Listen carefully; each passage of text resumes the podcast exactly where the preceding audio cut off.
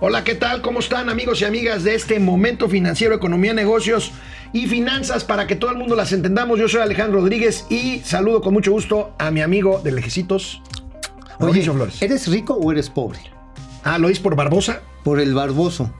Por el gobernador de Puebla, Ajá. que dijo que el coronavirus solo le da a los ricos, Y a los pobres son a los pobres como él. Oye, bueno, son pobres pero pelmazos. Ahora, Bueno. ¿qué le pasa a las clases medias? Sí sé. estamos jodidos. Bueno, este, hoy cierra el gobierno federal sus actividades por la, por la emergencia sa- sanitaria. Nosotros haremos lo propio a partir de mañana. Transmitiremos en forma remota con la mejor calidad que podamos para que ustedes puedan Y con la mejor información. Y sobre todo con la mejor mejor información. Esto es Momento Financiero. El espacio en el que todos podemos hablar. balanza comercial, Inflación, evaluación, tasas de interés, momento financiero, el análisis económico más claro, objetivo y divertido de Internet. sin tanto choro. Sí, Y como les gusta, y a la boca. ¡Órale! ¡Vamos, réjete bien!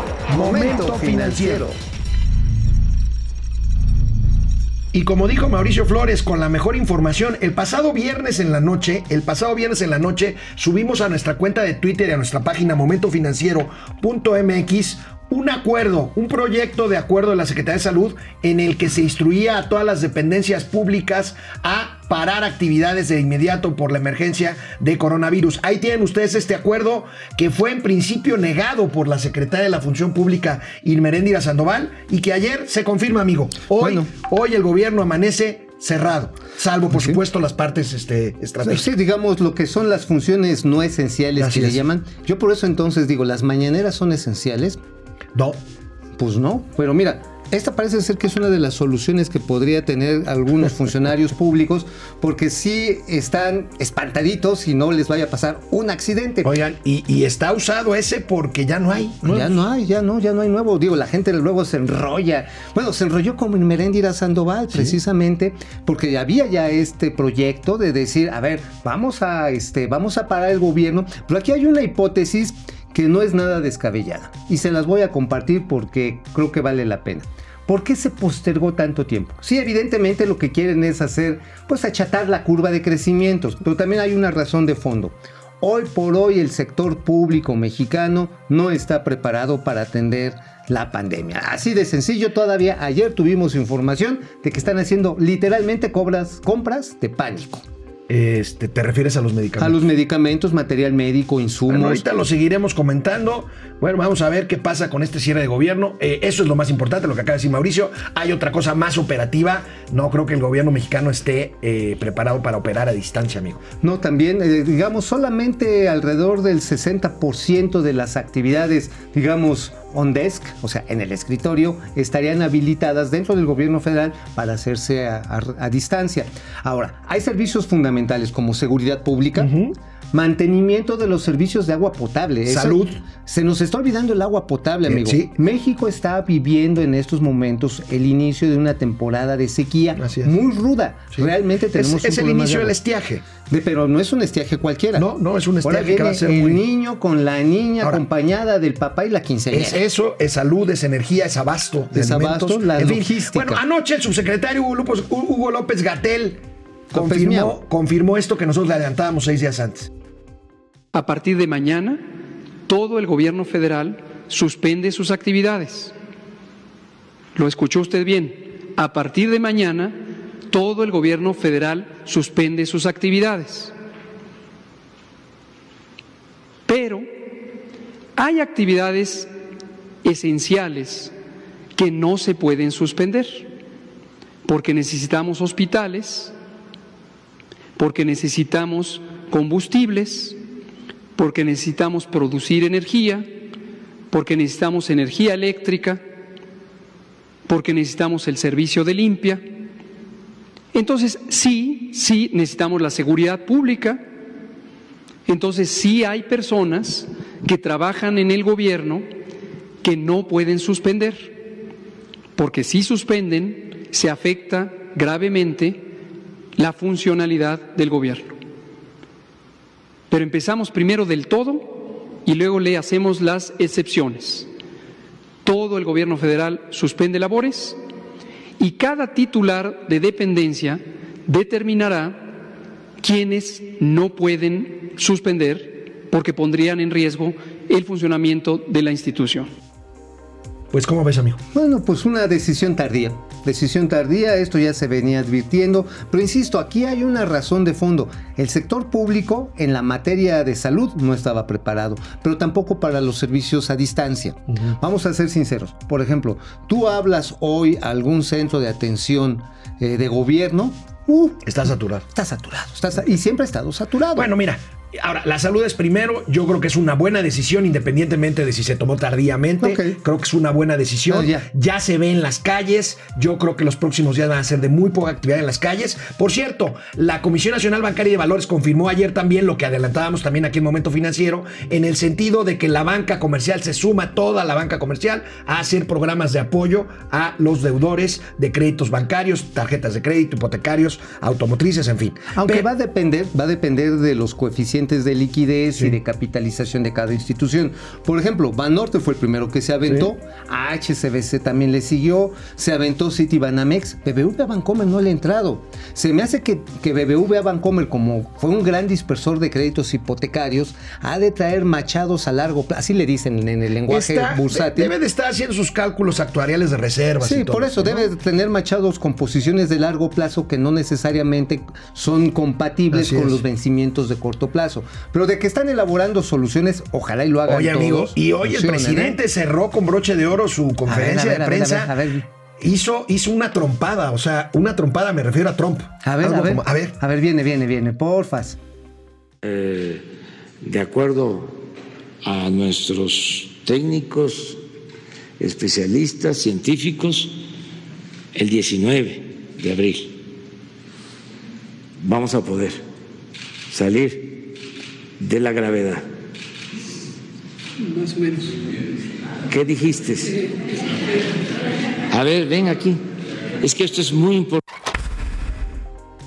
El 19 de abril le dice, no le saques, compadre. y el otro, ay, ay. imagínate que le dé un beso así garnachero como el que le dio a la niña ya en La, Washington. la- la verdad es que Hugo López Gatel inmediatamente le enmendó la plana al presidente, pues porque no es cierto que vamos a salir el 19 de abril. Esa Dijo que más bien el 19 de abril podría terminar la fase 2 Más y bien que estaríamos la fase tres. 3. Ahora, aquí hay varios elementos graves que tenemos que tocar en el siguiente. Ahorita bloque, regresamos, canal 76 de Easy, 4 de la tarde de lunes a viernes en Spotify, regresamos. Amigo, ¿qué Pues, decías? pues eh, la reunión de G20, la primera reunión virtual a la que asiste el presidente Oye, López tuvo Obrador. que haber una pandemia y una reunión vía internet para que el presidente se reuniera en una multilateral. es que sabes que- Ya ves que no sale del país. No, es que Interjet no tiene vuelos directos a Gua- ah, Bueno, sí tenía Nueva York, pero ya los bajaron todos los vuelos a Nueva York. Bueno, tuvo que haber una pandemia, lo hizo hoy desde Palacio Nacional, el presidente se conectó vía internet con otros 19 mandatarios, con él son 20 del G20. Sí, y aquí lo interesante es el pronunciamiento que hace la organización, pero todavía es un pronunciamiento, ¿eh?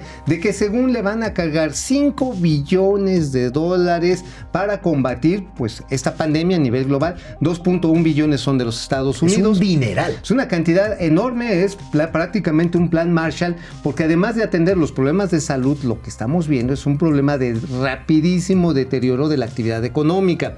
Y si bien es cierto que tarde o temprano la humanidad vamos a desarrollar ciertas defensas contra estos virus, también lo cierto que estos virus van a seguir evolucionando. Así es. Entonces, por lo tanto, no es solamente la reacción, sino también la recuperación económica que puede dejar, amigo, ojo, puede dejar millones, pero millones de personas desempleadas Mire, no en quiero, el mundo. no quiero, no quiero Aguas. exagerar, pero puede ser un antes y después de la historia moderna del mundo. No, no creo exagerar. Si podemos ver antes que, que lo que dijo el presidente sobre el G20, el tuit a lo que se refería, el tuit de Reuters al que se refería Mauricio Flores Arellano, ahí, Ahí está. está. el anuncio de 5 billones de dólares. Ojo. Si fueran nuestros, serían trillones, ¿no, amigo? Este, o Así sea, es, sí, son este, serían 5 trillones de, de dólares. Es una Sí. barbaridad de dinero. O sea, son millones de millones de, de, millones. millones. Es una barbaridad de dinero. Espero que México se ponga la del Puebla, como dices tú, y Híjoles. aumente un poquito No, su. bueno, bueno, si, ahora, aquí te, si aquí te están pidiendo que paguemos los impuestos. ahora, ¿qué dijo el presidente hoy sobre su reunión con sus colegas del G20? A ver, a ver, a ver. También hablé de que en el proceso de recuperación económica debe darse atención especial a las microempresas familiares y a todos los que trabajan en la llamada economía informal, los que se buscan la vida como pueden, que al paralizarse la economía están resultando muy afectados, que toda la cooperación, el apoyo mundial debe tomar en cuenta a estos sectores. También hablé de que las grandes potencias, las hegemonías, tienen que ayudar para establecer una especie de tregua que no haya cierres de fronteras con políticas arancelarias unilaterales, que no prevalezcan los monopolios comerciales, que no se use el precio del petróleo para afectar la economía de los pueblos. Y cerrarle el paso a la especulación financiera. Pues mira, amigo, más allá del sentido, el pronunciamiento que tiene un rancio aroma al echeverrismo, ¿te Sí, acuerdas sí, del tercermundismo? sí. Le está pidiendo al mundo que no sea neoliberal. Aunque sí. él aplique políticas neoliberales. Totalmente, digo, si hay alguien neoliberal en el manejo presupuestal es el señor presidente. Pero déjame te digo una cosa, amigo. Aquí lo interesante de todo ello es los mensajes que van ocultos. Uno de los mensajes ocultos tiene que ver con los monopolios comerciales y se refirió específicamente a los farmacéuticos. ¿Por qué? Porque México ha querido salir a comprar 26, son 26 los componentes de sales básicas a los mercados de la India y China, que producen algo así como el 70% de estas sales a nivel mundial, y pues ya no hay. No hay porque el gobierno chino y el Instituto de Salud de la India Ahora- dijo, no les vamos a vender porque queremos para nuestra población. Eso pasa cuando sales a comprar a última hora, ¿no? amigo? A lo pendejo, perdón. Eso es lo que eso pasa cuando sales a comprar a última hora. Ajá. De hecho, el presidente eh, no está en el clip que les pasamos del video, pero el presidente habló o sugirió al G20 que sea la ONU la que concentre eh, La todas ayuda. las compras y distribución de Ah, más bien la distribución de medicamentos. Oye, hay que mandar a Raquel Buenrostro Es lo para que la te iba a decir, doña Raquel, por favor, a New York, pero como va, imagínate. Nueva York está cerrado, amigo. Chin, Nueva vaya problema. Oye, pero fíjate que también hay otro mensaje oculto, que esto es especialmente fundamental. Cuando dice que no se debe de utilizar el petróleo para afectar las economías de los países. Efectivamente, la economía mexicana está muy afectada por el precio de la caída del precio del Díselo petróleo. a los árabes. Pero ¿sabes quién está bien afectado? Y que ya lo está buscando ahora sí que la tira gringa. ¿Quién? Nicolás Maduro. Nicolás Nicolás Maduro. hoy salió un pronunciamiento del Departamento de Estado, está ofreciendo una recompensa, 15 millones de dólares, por quien dé información para enchiquerarlo, porque ya se le asocia de manera directa y así como a su círculo cercano de colaborar con el narcotráfico. Nada más les recuerdo que en diciembre del 2018, uno de los principales invitados este, aquí a Palacio Nacional y fue recibido así hasta con las loas de- Nicolás Maduro, el mismísimo Nicolás, Nicolás, Maduro. Maduro. Bueno, hasta le cantó este Silvio Rodríguez Sí, sí, y toda sí, la cosa. Bueno, pues mira, pasamos lista, amigo. Pasamos lista. Pedro Reyes desde Tijuana, Héctor Martínez, ¿qué podría hacer el gobierno con los precios del petróleo actual? Pues dejar de este, tratar de refinar, o sea, Bueno, nada más comprar, encontrar- comprar o- gasolina barata, que es lo que está haciendo, pero bueno. O encontrar, por ejemplo, los pozos que son rentables. Sí, y los otros empezar a ver si hasta dónde los pueden explotar para Carlos Ramírez, buen día, Alex y Mauricio, gracias. Jorge Alberto Torres, aquí en primera fila, desde Ocosacuautla, Chiapas. Ocosacuautla, saludos hasta allá. José Almazán, Capufe, o sea, Caminos y Puentes Federales, no deja de cobrar en autopistas y puentes federales, no, ¿No? no, no, no. Ni dejará. Ni dejará. Juan Munguía, Juan. ¿impacta en la economía el cierre de gobierno? Sí. Sí, claro, va a haber funciones. Digo, sí, la tramitología para pedir autorizaciones. Y además, mira, como quiera, hasta ayer los burócratas que iban a trabajar, pues salían a comer a la hora de, de lunch, ¿no? Sí, sí, sí. Y ahora ya van a estar en casa, ¿no? Definitivamente. Este, entonces, bueno, Evelina Malpica desde Veracruz, Luis Aguilar Evelina, desde Michoacán. ¿cómo están? Jorge Rodríguez. Hola. Ya no le digas presidente. No, es el presidente. Pues aunque no nos guste. Es el presidente. Aunque no nos Eh, guste. Héctor Mancera, buen día desde el encierro en casa. Bueno, pues pásatela bien.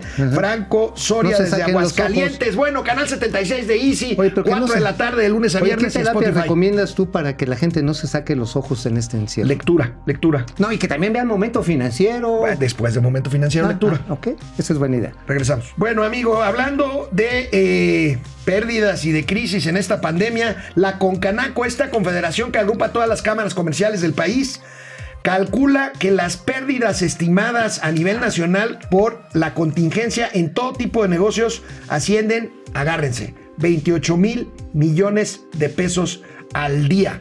Esto es una nota que me llamó la atención hoy del financiero. Ahí está.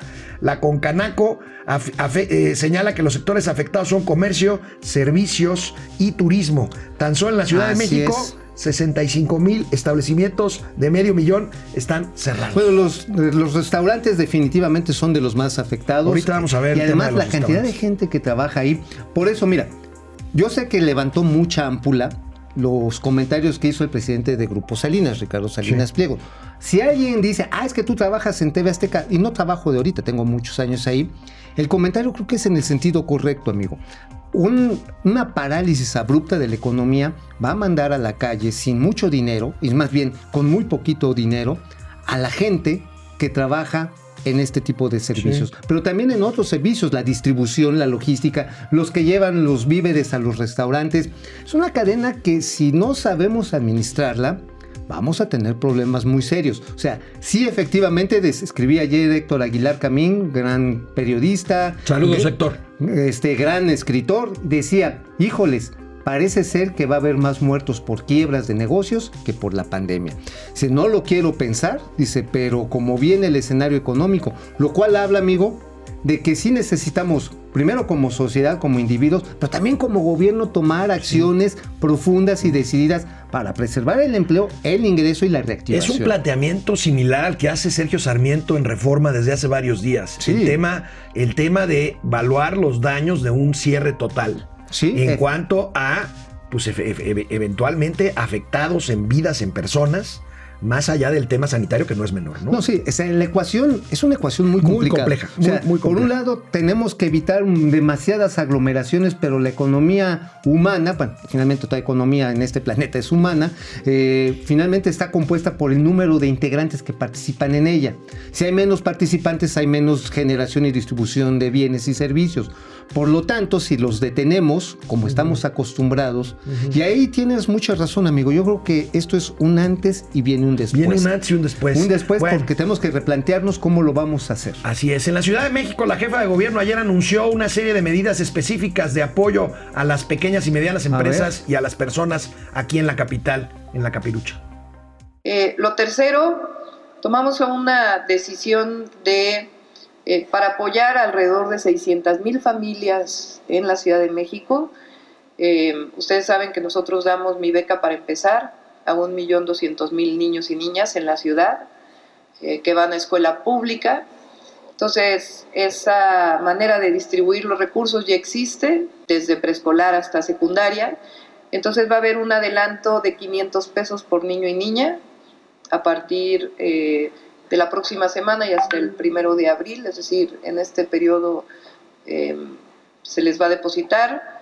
Eh, ellos tienen los 300 pesos o 330 pesos que se les depositan el primero de abril y entonces habría un adicional de 500 pesos por niño y niña. Eh, eso significaría para cada familia, en promedio, si tienen dos hijos, pues mil pesos de apoyo directo para eh, el siguiente mes y eh, iremos adelantando este programa de útiles y uniformes escolares. Entonces, un millón doscientos mil niños y niñas que van a escuela pública en la Ciudad de México tendrán un apoyo cada uno de ellos de 500 pesos para sus familias en el fortalecimiento de este apoyo familiar del que también ha hablado el presidente de la República.